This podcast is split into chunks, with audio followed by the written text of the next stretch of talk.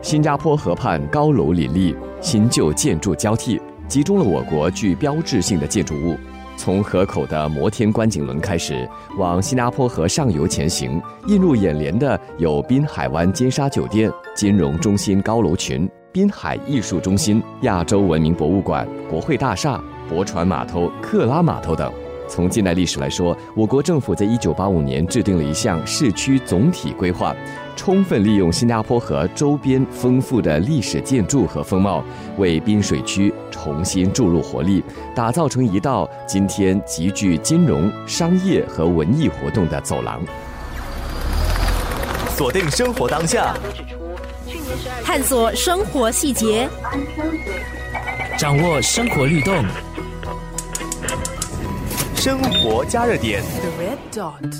我问本地建筑与城市历史学者赖启建博士：从英殖民时期到建国的一百五十年里，新加坡河畔在不同时代的建筑修建，如何反映了各个年代的城市规划？英殖民政府来到新加坡时，发现南岸有两条大河，但因为加冷河一带太接近岛上的马来王族，他们最终选择了发展新加坡河和两片的地皮作为管辖区和贸易区。河口被加宽，河里的小岛被除掉后，南来的潮州人和福建人就在河畔建了店屋、货仓和巴沙等建筑，对比隔岸的典型欧洲式。建筑形成了早期人们对这里一带的印象。生活加热点。十九世纪初期一直到二十世纪，它的西岸其实就已经被瓜分成金融区。早期就是有一个 commercial square，就是我们的莱佛士方，就他们已经把它定位了一一片空地，然后空地的周边都建起了银行啊、telegraph 电信的那些东西。然后海峡时报其实早期也是在那一带，那里其实就是新加坡早。早期的一个城市的中心，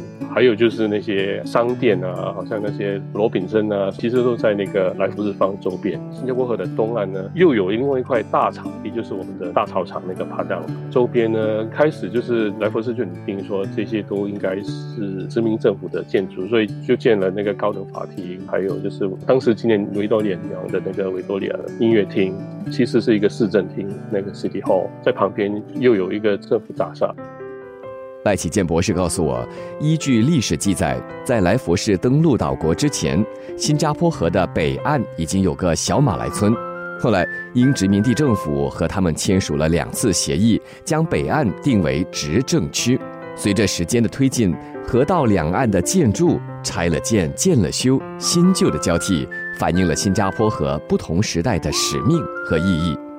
新加坡河与新加坡的经济历史和脉络是有密切关系的。先以早期的驳船码头和柴船头的两岸都是货仓、修船厂和营业场所等建筑。即使海港后来延伸到呃丹戎巴葛至南部的吉巴海港，新加坡河的上下游各处还是那么的朝气蓬勃。八零年代后的新加坡河两岸改头换面成了旅游和消遣区，带动了当时兴起的旅游业。小船迁移到大市，店屋被保留，除了新貌，成为办公室。然后那些违建被被拆除，货仓改成舞厅，警察局改成画廊等等。新加坡河清理的二十年后，滨海湾和堤坝在二零零八年呃建成。新加坡河跟那个加冷河结合，变成新加坡第十五个蓄水池，也负起了将来提供食水的功能。所以它在不同的历史阶段里有有着不同的使命。生活加热。点。今天我们看到的河畔和当年昔日有些怎么样的不同，或者是多大的不同？今日与昔日最重要的差别就是很多河畔建筑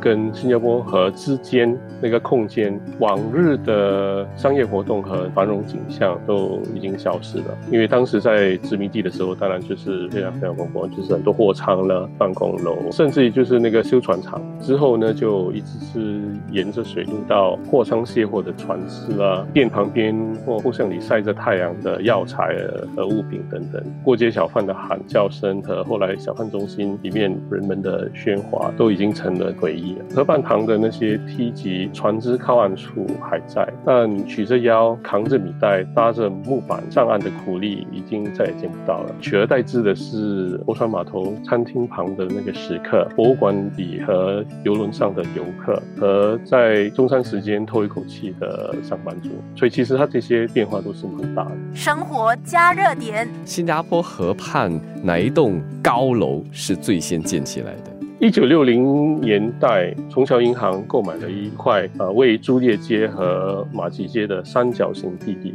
当时的银行经理李志山先生三番四次的建请后，终于请到了华裔建筑师贝贻敏先生来设计新大楼。贝先生和他的得力助手 Pershing Wong 黄先生，在一九七零年设计好了一栋二十层楼的五角星大厦。不料后来崇桥银行被大华银行收购后，这栋原本应该是贝先生在新加坡的第一件作品就没有被建成。之后呢，一九七三年，国著名的建筑师林昌吉先生在同一个地点为大华银行设计了一栋三十八层楼的八角形大厦。大华银行在一九九二年扩展计划中添加了日本建筑师呃丹下健三所设计的六十七层楼大厦，因为整体上要同个外表，所以他就把它设计成同样的东西。如果是仔细看的话，它是一个是八角形的，然后另外一个是好像三角形啊组成的，所以都一直在改变。所以从原本的两层楼店屋到二十层楼，然后发展成三十八又六十七层大楼，这块地皮就见证了